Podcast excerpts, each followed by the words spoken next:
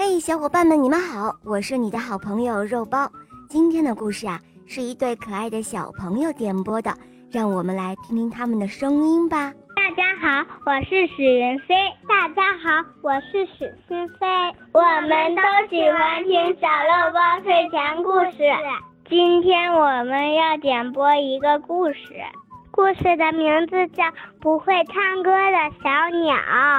好的，宝贝们。下面我们就一起来收听你们俩点播的故事喽，《不会唱歌的小鸟》第一集。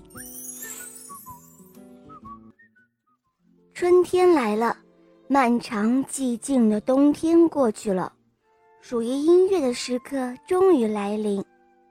小鸟伊格尔很兴奋，对他来说，春天就是歌唱的季节。他等不及唱出生命中的第一首歌，于是，清晨大合唱一开始，伊格尔就加入。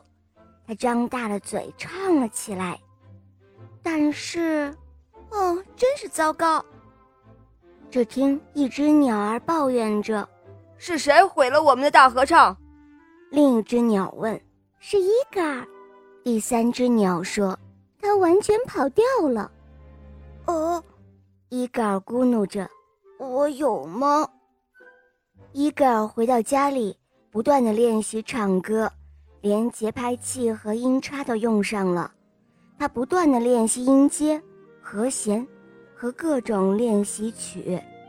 经过一周的苦练，伊格尔觉得自己进步了很多。于是，伊格尔又回到了朋友们的面前。放声的高歌，结果，他们都从树上掉了下来，大笑不止。呃，可能我还需要再上一些专业的音乐课吧，伊格尔心里想着。于是他去见了俄夫人，一位很出名的音乐老师。哦，放心吧，包在我身上。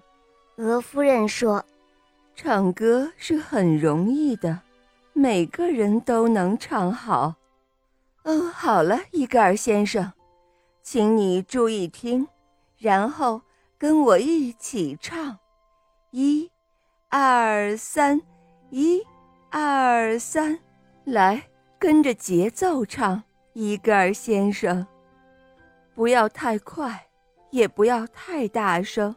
哦，拜托了，伊格尔先生。结果就这样，几堂课结束后，俄夫人渐渐地唱得像伊格尔一样了。哦，伊格尔先生，他颤抖着说：“我已经尽力了。哦，对不起，我帮不了你。”伊格尔听了之后感到很失落。